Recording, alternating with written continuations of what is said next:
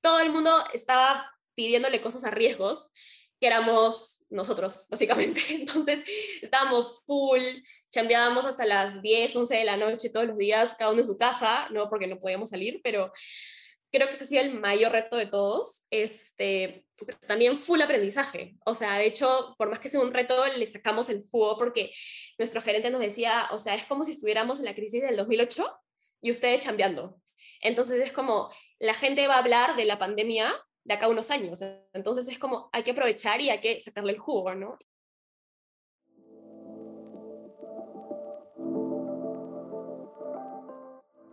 Hola, soy Joaquín Garaycochea. Y yo, Santiago Alfonso. Esto es Business Pills, el podcast que te da al empresariado encapsulado.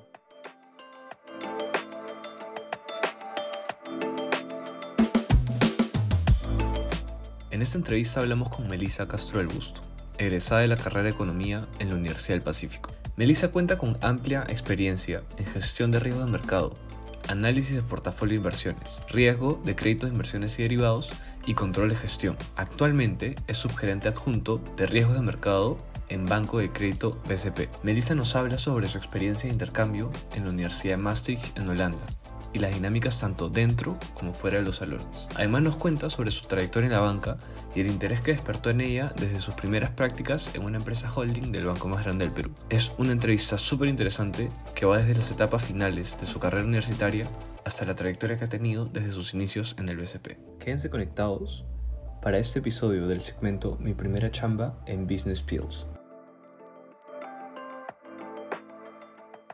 Transmitiendo desde Lima, viernes 18 de noviembre de 2022.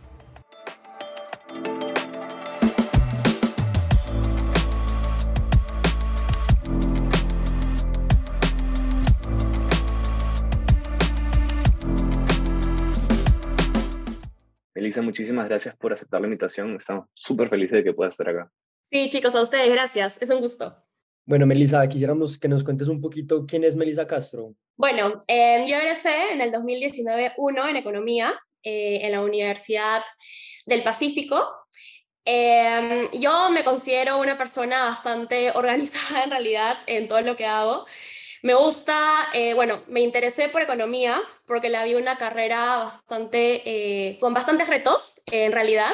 Eh, una carrera un poco difícil por los cursos que, que hay que llevar, ¿no? Econometría, micros, macros, todo eso, pero sí lo veía bastante interesante en realidad. Fuera del trabajo de los estudios, eh, me gusta hacer eh, yoga, como para distraerme también un poco de la chamba. y sí me considero organizada en ese sentido, o sea, sí, soy bastante disciplinada eh, en lo que tengo que hacer y creo que por eso es que la carrera me pareció interesante, ¿no? Es una carrera en la que tienes que ser bastante perseverante porque hay muchos exámenes en los que estudias, estudias, estudias y la nota que te sacas de repente no es la mejor nota que te esperas, pero a la hora de la hora si sigues estudiando y estudiando, este, de todas maneras que lo vas a alcanzar. Y de hecho, eh, yo creo que la recompensa se ve finalmente eh, en la chamba, ¿no? Básicamente, con todo lo aprendido en la universidad. Y sí siento que la carrera me ha ayudado bastante para sostener todos los, los caminos en los que me he enfrentado ahora en la chamba, ¿no? Ya como egresada también. Ahora, mencionamos al inicio que habías hecho un intercambio ahí eh, en Holanda, en Maastricht. ¿Cómo fue esa experiencia? Cuéntanos un poquito. Sí, fue increíble. Me fui cuando estaba creo que entre octavo ciclo y noveno, justo acabé las metrías y me fui antes eh, de la tesis, justo en ese corte. Em, y bueno, yo me fui en realidad con una amiga del colegio, pero casi no compartimos clases y en verdad estábamos en clases totalmente separadas, este, hasta en los dorms también súper, súper independientes. Entonces yo tuve que hablar inglés prácticamente todo el día porque en Holanda nadie habla español y justo con las personas con las que estaba en mi dorm, todos eran extranjeros, o sea, conocí gente de Estados Unidos, de, pucha, Singapur, la India, eh, China, o sea, de países así súper exóticos que nunca había tenido la oportunidad de conocer en la universidad. Entonces fue la oportunidad perfecta para aprovechar y soltarme en inglés, de hecho, que no lo hablaba desde el cole prácticamente, entonces fue, fue perfecto. Y de hecho, las clases en Maastricht me parecieron bravasas porque eran eh, unas clases bastante participativas, o sea, más que eh, ir y que el profe te hable y, y, tú escuchar y anotar. Era una clase en donde tenías que participar para que te pongan un como que check de participación en la clase y básicamente las clases eran medio que guiadas por los alumnos, o sea, un alumno se paraba al frente y explicaba y los alumnos eran los que respondían. Entonces había un encargado por clase y eso me pareció súper chévere también. Y bueno, la experiencia de viajar en Europa, bravazo, entonces me encantó, de verdad que increíble. Claro. ¿Sentiste que te adaptaste con facilidad a ese cambio de también, tipo, hay un shock cultural? Entiendo que que muchos lo sienten al, inicio, ¿no? Sí, sí, claro. O sea, de hecho al principio me costó porque era, yo me fui en el verano de Lima, que hacía un calor de 20 altos grados, a llegar a 0 grados en Holanda con nieve congelada. O sea, eso fue un, o sea, un shock inicial este, por todo el cambio de el clima y todo. Y luego viajar en invierno, o sea, es muy diferente viajar en verano, ¿no? Tienes que ir con los 50.000 abrigos, calentadores y todo. Y también, de hecho, el cambio cultural, o sea, acá también estamos acostumbrados en Perú eh, o en general en eh, Latinoamérica, que todo el mundo es un poco más cálido al momento de hablar, de no sé qué. En Europa la gente no es tan cálida siempre, pero súper buenos en Holanda, todos siempre dispuestos a, o sea, ayudar a los alumnos extranjeros. Entonces, sí, al principio cuesta un poco, pero a la hora de la hora también al conocer a otros chicos que estaban de intercambio, te das cuenta que todos están en la misma situación que tú. Están solos, con ganas de, de, conocer a gente, de otras culturas, de aprender. Entonces, al final estás en la misma cancha, ¿no? Entonces, igual la pasas increíble y yo terminé viajando con gente de otros países y bravas. Ah, buenísimo. Y ahora, ¿en qué etapa, digamos, de la carrera recomendarías tú que la gente tenga un intercambio. Me comentas que lo hiciste después de las metrías en el caso de los que estudian economía, ¿no? Pero, por ejemplo, has tenido contacto con otras personas, así que también lo han hecho igual. De hecho, casi todos mis amigos lo hicieron igual que yo, con los que yo viajé. Y me dicen que en verdad les pareció mucho, mucho mejor porque ya era una etapa post haber acabado todos los cursos difíciles. O sea, te concentrabas en las micros, macros, metrías, las terminabas y ya yo cuando regresé de intercambio me concentré básicamente en la tesis y en electivos que me faltaban para completar mis créditos. Mucha gente que lo hizo antes, por ejemplo, que partió metría 1 y metría 2, fue, o sea, un poco difícil adaptarse a la metría 2 después de haber estado seis meses viajando y medio que te olvidas de los cursos anteriores, entonces como que pierdes ese, ese ritmo de estudio, ¿no? Y también he escuchado de amigos que se han ido después de la tesis, o sea, que se van después de haber terminado todo y eso de que te vas, después de haber ya expuesto tu tesis, todo, te vas a intercambio, también lo puedes hacer, pero es un poco difícil agarrar el ritmo de las prácticas laborales después de eso, porque ya puede que pierdas un poco el ritmo o que te cueste encontrar una práctica. Entonces, para mí siento que el timing fue ideal ahí, ¿no? Entre las metrías, regresé, encontré una práctica y me enfoqué en mi tesis. Buenísimo, Melissa. Eh, durante tu paso en la UP, ¿hiciste parte de alguna organización estudiantil? Sí, formé parte de eh, Voz Actual, no sé si han escuchado, es un periódico, o bueno, como un, o sea, empezó como un blog, pero ahora es más que eso, creo, tiene páginas de Instagram y todo. Yo no escribí en ese blog, en realidad yo formé parte de recursos humanos de esa organización. Me encargaba de organizar todas las integraciones, eventos, eh, en las mismas ferias de la universidad, yo era de las que me paraba en el stand y les daba los papelitos a todo el mundo para que, para que se integre en la organización. Em, y fue bacán, porque conocí a gente, no solamente de mi carrera, sino a gente de otras carreras, y a gente mayor que yo, porque yo entré a esa organización, creo que cuando estaba en tercer ciclo, y conocí a gente de octavo, noveno, hasta a los cachimbos que estaban entrando, entonces como que me permitió aprender de todo un poco y conocer a más gente, ¿no? De la universidad.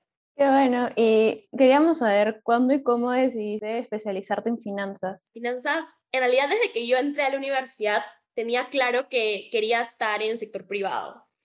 Eh, no me llamaba mucho la atención sector público, entonces decidí de hecho que quería estar en una empresa de sector privado y de hecho eh, al estar especializada en ese sector sentí que finanzas me podía abrir un montón de eh, de puertas porque hay un montón de empresas privadas financieras, en realidad bancos, seguros, entre otros, ¿no? Entonces, sentí que esa especialización me iba a abrir bastantes puertas en oportunidades de chamba, ¿no? Entonces, em, al final terminé llevando cursos especializados en ese rubro, finanzas corporativas, análisis financiero, Em, eh, había otro de algo de portafolio, evaluación de portafolio. Entonces, este, al final esos fueron los cursos que me han ayudado hasta el día de hoy la chamba, en verdad, sí me han servido un montón. Em, y sí, básicamente eso, o sea, el interés de que me podía abrir bastantes puertas eh, de oportunidades en, en, en la chamba. ¿Y quién sería, digamos, una de las personas más influyentes en tu vida profesional actualmente que digas, o hayas dicho probablemente antes, más o menos así me gustaría que sea mi carrera? Fue una persona que conocí en mis primeras prácticas, fue una de mis primeras jefas, creería yo. Em, mis primeras prácticas fueron en el BCP, eh, en Investor Relations. Bueno, no era BCP, era básicamente eh, la holding eh, de BCP. Este, y bueno, ella fue mi, mi, primera jefa.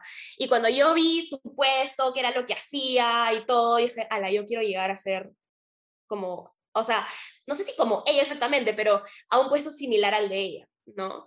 Y más o menos seguir el, el, la línea de carrera en BCP y la especialización en finanzas eh, está haciendo que básicamente me esté acercando un poco más a lo que era mi primera meta.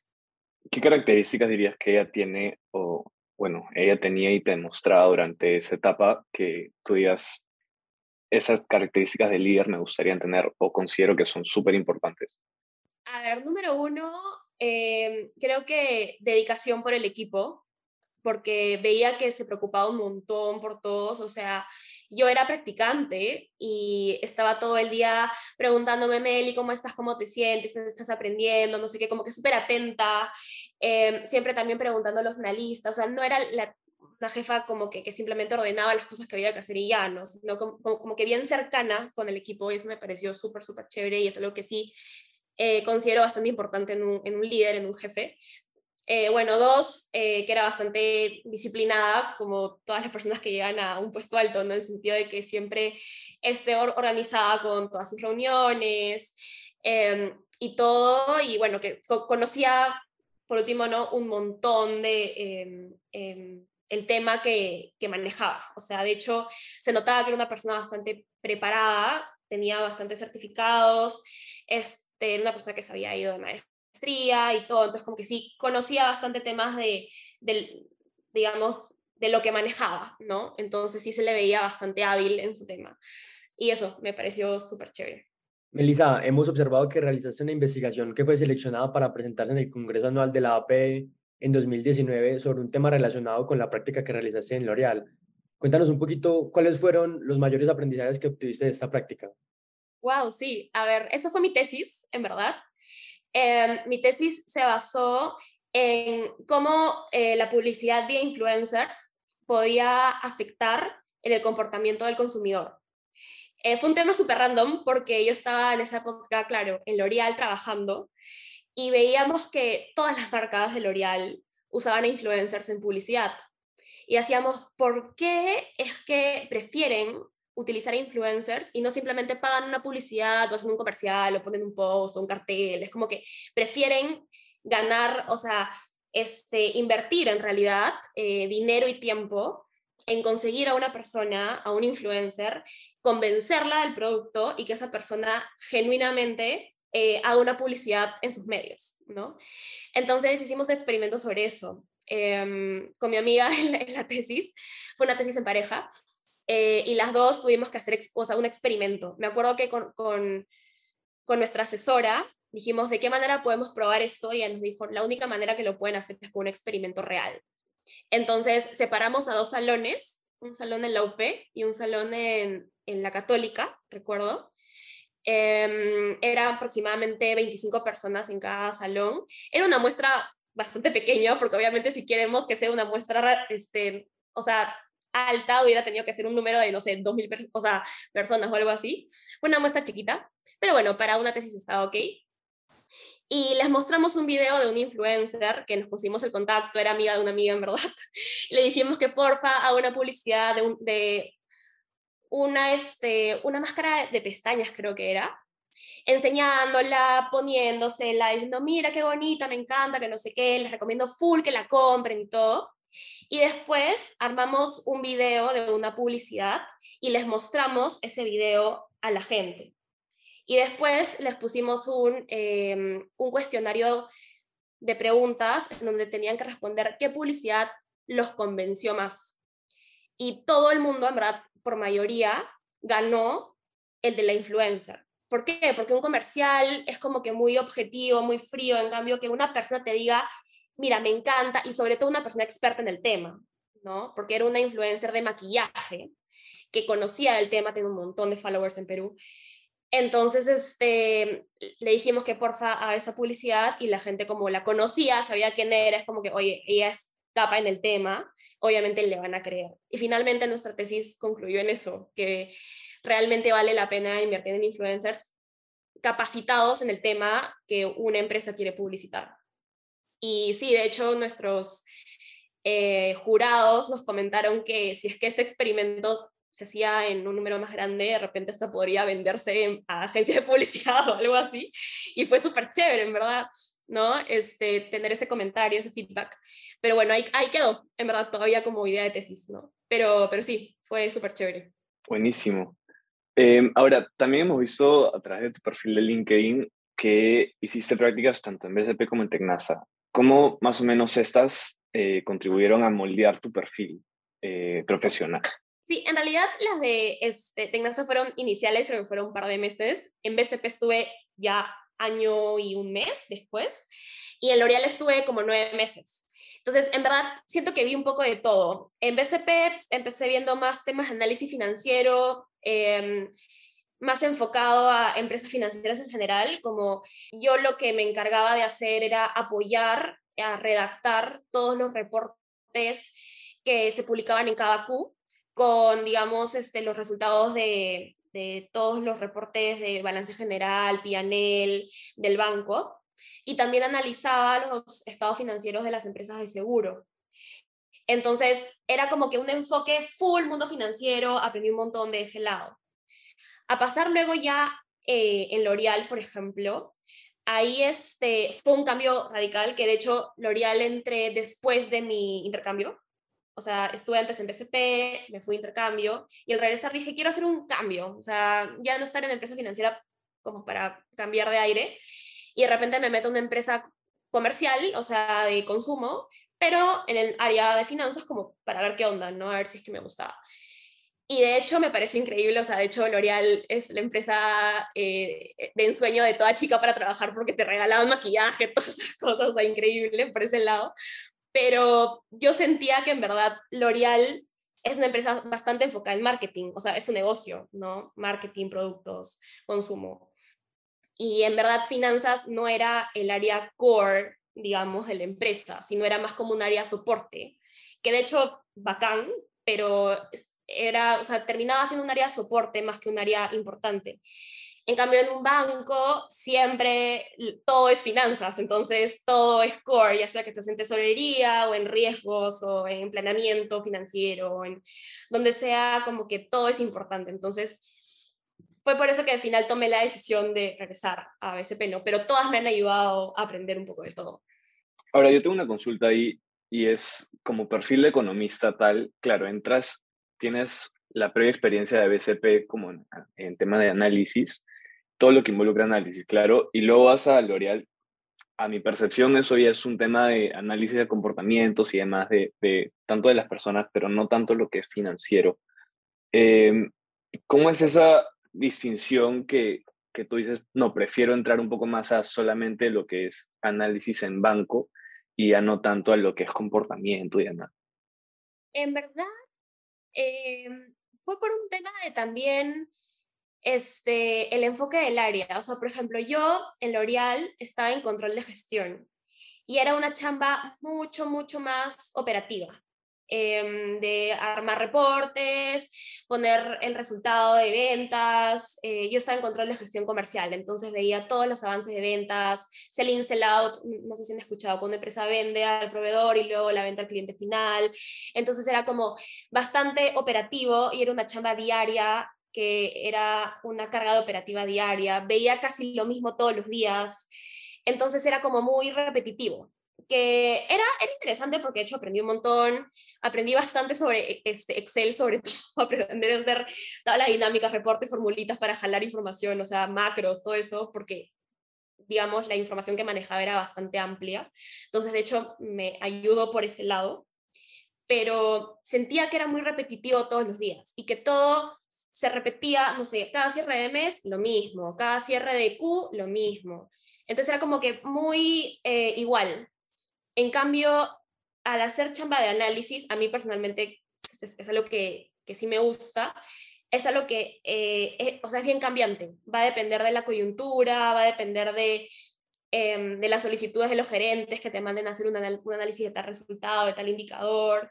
Eh, ningún día es igual al otro, todos los días aprendes algo nuevo. Entonces es como, sentía que esas ganas de aprender me estaban faltando en L'Oreal, como que ya sentía que había aprendido todo, entonces, o sea, me gustaba más el seguir aprendiendo siempre.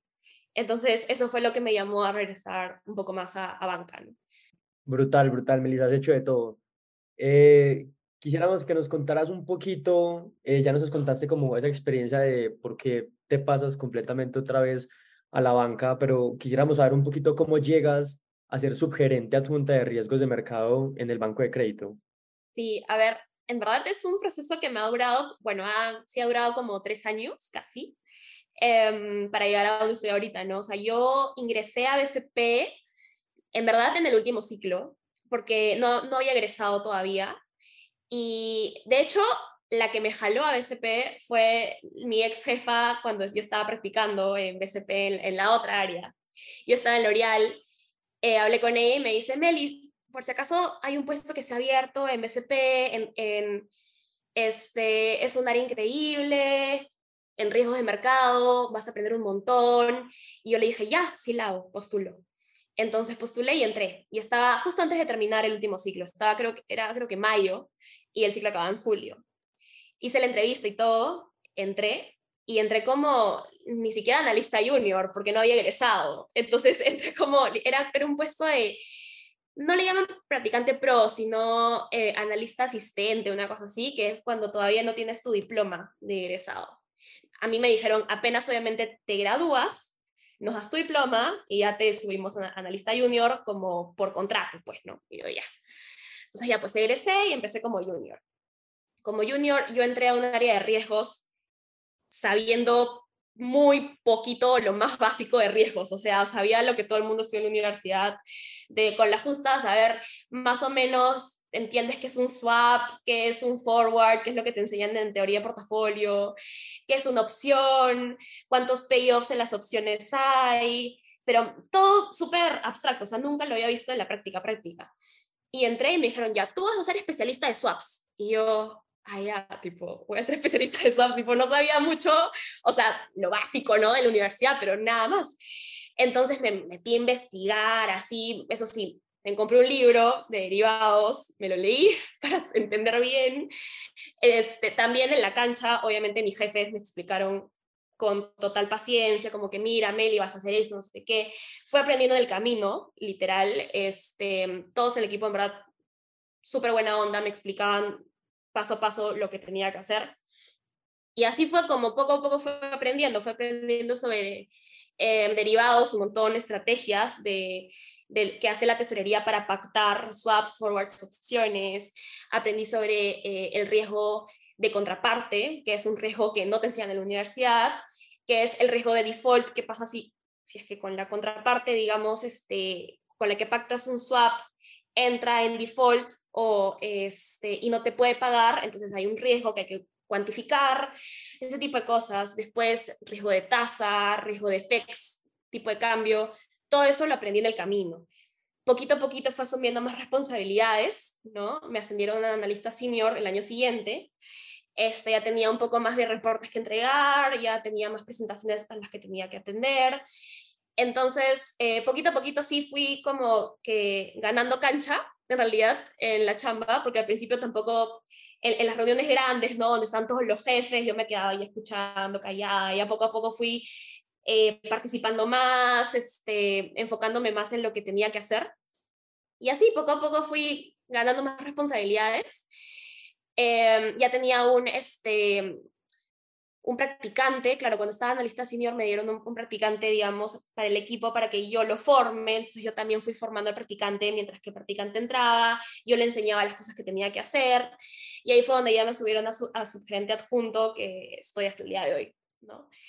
Em, y pero sí, o sea, en verdad ha sido un proceso este, que ha durado este, desde 2019 hasta hoy. Poquito a poquito he aprendido en la cancha y, este, y también obviamente yo investigando por mi cuenta, ¿no? Sobre algunos este, conceptos básicos de lo que veía en la chamba, ¿no? Sí, eso.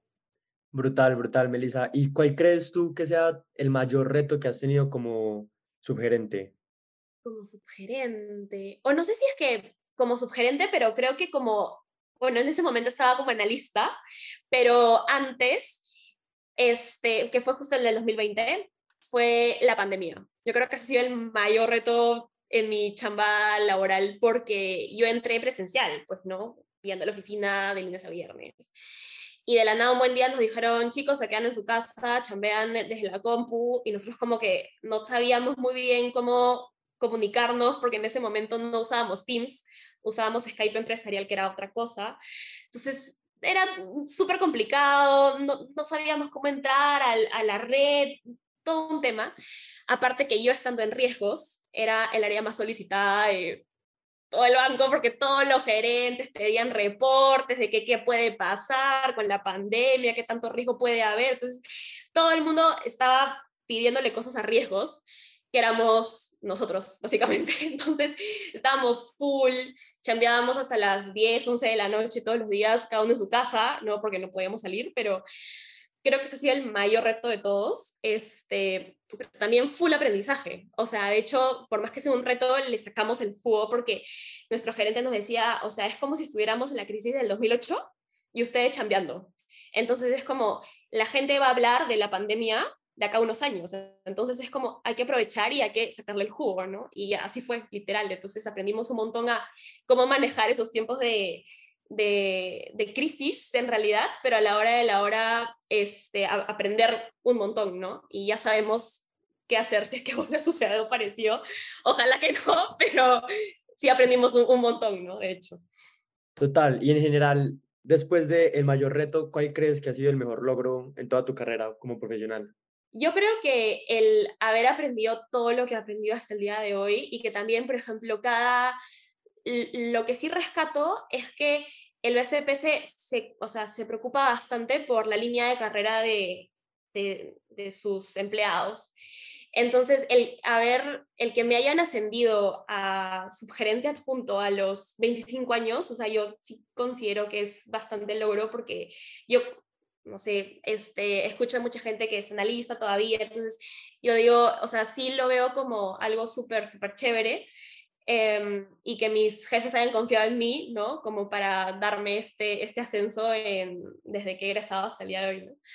Entonces, eso, creo que es. Definitivamente, sí. O sea, eso estábamos viendo y es, digamos, relativamente súper joven para, eh, para ser sugerente, en realidad. Este, y es algo que queríamos consultarte, o sea, ¿te ves haciendo, formando línea de carrera en el BCP o tal vez te gustaría experimentar eh, en otras empresas o en otros sectores a futuro? De hecho, em, el BSP me parece un lugar, o sea, bravazo como para seguir creciendo, pero claro, o sea, lo que sí, por ejemplo, me, me gustaría de todas maneras en algún momento de mi vida es poder sacar cancha también, no solamente en Perú, o sea, sino también fuera, ¿no? Como que poder aprender, no sé, tener la oportunidad de trabajar en un banco extranjero aprender, aprender, aprender y quién sabe, después regresar a Perú y aplicar todos mis conocimientos nuevos que he aprendido fuera, ¿no? Pero de hecho esa experiencia de trabajar en el exterior es algo que siempre he querido, em, como para también aprender de experiencias de, de, otras personas, ¿no? No solamente del contexto peruano, que es lo que ya conozco hoy, sino en el contexto, no sé, multicultural. Hay empresas internacionales tan grandes donde trabaja gente de todas partes del mundo. Y siento que eso también me podría ayudar bastante como profesional a crecer y lo veo como una oportunidad súper chévere. Y ahora, volviendo un poquito al tema del el ascenso, ¿qué considerarías que ha sido esto que te ha permitido obtener ese cargo a tan eh, temprana edad? Em, creo que el saber tal vez aprovechar este, oportunidades, o sea, y los momentos de, de, este, de tal vez levantar un tema importante, levantar la mano cuando, cuando se requiere. O sea, por ejemplo, hay, han habido muchas iniciativas mías que yo he presentado en comités o con mis jefes, que han sido ideas propias, ¿no? Este, por ejemplo, oye, ¿y qué, tal si esto, no sé, tal política le agregamos tal punto? Ah, ya bacán, entonces eso es una presentación para llevar a un comité, ¿no? O, oye, ¿y qué tal si esto lo revisamos porque tal vez hay que revisar tal indicador? Ya bacán, es una, como un proyecto adicional, ¿no? O algo así. O si no, si es que hay un proyecto, es como que, ¿quién lo puede hacer? Yo. Entonces, como que yo me presento y, y lo hago, ¿no? Entonces, como que siempre estoy como atenta a esas eh, oportunidades y, cositas que pueden salir.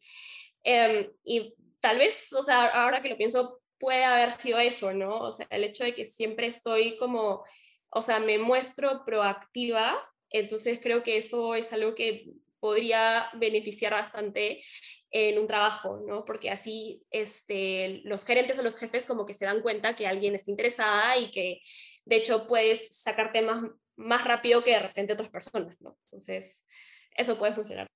Claro. Ahora, eh, el networking eh, es vital en estos tiempos. De hecho, nos comentaste que tu jefa previa eh, de las prácticas fue quien te pasó la voz para el nuevo puesto, ya estar casi terminando la carrera. ¿Tienes alguna otra experiencia que te haya permitido no solo generar ese tipo de contactos, sino también tal vez amigos? De hecho, este, no me ha pasado, o sea, a mí directamente, pero sí, por ejemplo, yo con, eh, al momento de contratar eh, a un, a un este, practicante, por ejemplo, sí. O sea, ya teníamos un practicante en el área, por ejemplo, y ese practicante se estaba yendo a otras prácticas y nos dijo, no, pero espérate, hay una amiga mía que es súper buena, aplicada, no sé qué, no sé qué, entonces como que este, esa, esa relación le ha servido a ese practi para que al final se entreviste con nosotros, ¿entiendes? Como que al final esas relaciones ayudan. Em, obviamente tienen que pasar por todo el proceso, ¿no? Y al final se hace una evaluación, pero igual son relaciones que al final este, ayudan para estos momentos de aplicación laboral, ¿no? Entonces, claro, considero importante siempre tener una buena relación con quien te contrata o con tu jefe o esto, porque al final a la, hora de la hora te, te puede servir, ¿no? Ponte, una chica que fue practicante en mi área cuando yo recién entré, eh, es de otra universidad de, de la UPC. Eh, ella estuvo practicando, se fue, hizo otras prácticas en otro lado y como dos años después ha entrado ya como analista a mi misma área pero porque había hecho una buena chamba de practicante en su momento, entonces ya tenía buenas referencias de todos. Y, la, y bueno, ha regresado después de dos años, pero perfecto, ha entrado como analista, ¿no? Entonces, eso sí ayuda un montón. Una consulta, ¿qué dirías que es algo que a la gente se le quede en la cabeza cuando ve un practicante bueno? O sea, como el caso que acabas de mencionar, que dirías, quiero, me gustaría volver a contratarlo en un futuro si se da la oportunidad y tiene otra experiencia adicional que nos pueda servir en la empresa, ¿no? Primero, lo que a mí me parece súper, súper importante en un practice es el interés, o sea, el interés por aprender. Porque hay muchos, o sea, no sé, o suelen haber personas que de repente es como que ya, para cumplir mi crédito, ¿no? Como que ya, pum, ching, o sea, hago el reporte, hago la tabla dinámica para cumplir mis horas y, y bye, ¿no? Pero lo, lo, bonito de contar a alguien que realmente quiere aprender es que te hace preguntas, como que, Meli, ¿esto por qué pasa? ¿Este riesgo por qué? No sé, el, el indicador por qué sube, por qué baja. Entonces es como que, o bueno, fácil es porque a mí me gusta explicar, ¿ya? Pero, tipo, sí lo considero chévere que alguien muestre interés, porque es como que, oye, realmente se está, o sea, preocupando por el reporte que está haciendo, realmente quiere entender, no solamente hacerlo por hacer de manera automática, sino quiere entenderlo, ¿no? Entonces, eso me parece súper importante, el interés. Em, luego, em, bueno, también obvio que sea disciplinado este, y cumplir con, con, con, sus deberes, ¿no? Este, que, por ejemplo, no sé, que tengas que, que cumplir tantas horas este, y que te haga la mitad de horas o que de repente se exceda de las horas, porque a un practicante obviamente hay que respetarle el estudio de la universidad. Yo considero que eso es lo más importante, más que la chamba en ese momento. Pero este, igual, o sea, que tenga un buen balance y que sepa organizarse entre chamba y prácticas, ¿no? Que sea un buen balance en ese sentido. Pero en realidad, más que, más que todo, como les digo, es el interés, literal. O sea, si tú ves un practicante interesado y con ganas de aprender, más ganas te da de trabajar con esa persona, ¿no? Porque dices como que, pucha, realmente se interesa y no solamente está por el crédito o algo así, ¿no? Em, y eso es lo que realmente te demuestra que esa persona está interesada en trabajar este, eventualmente en tu área, pues, ¿no? Ya como contratado después, porque sí se mostró interesado. Y eso. Melissa, eres experta en esos temas y te quisiéramos preguntar, ¿qué crees después de la pandemia que cambió en el sector financiero? Pues como un poquito a través de tu experiencia, tú qué has visto que cambió bastante en el sector financiero después de la pandemia. En realidad, este, bueno, la pandemia fue que todo se cayó, pues, ¿no? Tipo, este, las bolsas se desplomaron, el precio del petróleo, todo el tema de los minerales, fue todo un tema, un montón de empresas cayeron en default, o sea, fue un movimiento de mercado así brutal, alucinante. Em, después de la pandemia, eh, todo se está recuperando, eso sí, en el sector financiero considero yo, pero ahora ya, bueno, con la guerra de Rusia y todo eso, todo se volvió a locar a inicios de año. Pero creo que ahora todo está creciendo nuevamente, igual ahora con la subida de tasas de interés de la Fed está un poquito complicado, se ve un panorama de recesión, como todo el mundo dice, ¿no? De acá en un mediano plazo aprox. Y en general, también como riesgo país, o sea, Perú, con todo el tema de las elecciones, sí, no estamos tan bien como estábamos antes de la pandemia, ¿no? Pero pienso que ahí recuperándonos en verdad, y, y, nada, yo también estoy todos los días metida en esos temas viendo Bloomberg para ver qué puede pasar con el mercado. Em, yo más que nada me enfoco también en riesgo de crédito, entonces estamos viendo un montón de empresas que están pasando por dificultades justamente financieras, dadas las coyunturas en diferentes partes del mundo, pero, pero depende del sector, ¿no? Hay muchos sectores que se están recuperando y otros que no. El sector turismo, por ejemplo, en la pandemia cayó un montón, ahora se está recuperando full, todo el mundo está viajando de nuevo, entonces por ahí va la cosa, ¿no? Sí, hay, y de hecho también hay varias opiniones dispersas sobre qué es lo que podría pasar. Muchos dicen, el otro día escuché, eh, me acuerdo al director de la FED diciendo que no, no va a haber una recesión, y otros dicen que sí, no entiendo. Pero es súper disperso. Sí, es, es, una mezcla de perspectivas. Exacto. Melissa, estamos llegando ya al final de, de esta entrevista. De hecho, ha sido casi una masterclass increíble de muchas, muchas cosas y muchas experiencias. Y esta última pregunta es la pregunta serio que, que le hacemos a nuestros entrevistados, algo más enfocado en, en retrospectiva a, todo lo que ha ocurrido en la vida de la persona. Y es, si pudiera decirle algo a Melissa Castro cuando culminó su etapa de practicante, ¿qué le dirías? Le diría, para que no tenga miedo, porque muchos mucha gente, este, cuando termina la universidad, a, mí, a menos a mí me estaba pasando el último ciclo, estaba con incertidumbre terrible, o sea, no sabía, estaba como practicante, no conseguía chamba, entonces era como que, ¿qué va a pasar? Me va a quedar como práctico toda mi vida, no sé qué, o sea, como que eso de que te puedes a pensar lo peor que puede pasar, y en verdad es, no tengas miedo, o sea, lánzate a la piscina, postula donde tengas que postular, si ves, este, algún área o tema o chamba que te parece interesante, lánzate, que lo puedes hacer, ¿no? O sea, yo, por ejemplo, hasta el último ciclo no tenía idea que iba a terminar en riesgos y al día de hoy ya estoy ahí desde el 2019 y he ido creciendo, o sea, nunca sabe, o sea, uno nunca sabe qué cosa es lo que le espera, literal. Entonces, este, nada, siento que lanzándome fue que llegué a donde estoy hasta, hasta hoy, ¿no? Entonces, y así, en la chamba también, lanzándome, ir aprendiendo, hacer preguntas, siempre mostrarse curioso ante temas nuevos, que eso demuestra bastante interés para otras personas, entonces, eso, básicamente. Genial, Melissa. Muchísimas gracias eh, nuevamente por, por estar en este episodio. Muchísimas gracias por aceptar la invitación al principio y ha sido una excelente entrevista. Esperamos que te haya gustado también. Muchas gracias, Melissa. A ustedes, chicos, gracias. Gracias por llegar al final de esta conversación. No te olvides de seguirnos en nuestras redes sociales como arroba Podcast. Les esperamos en la próxima entrevista.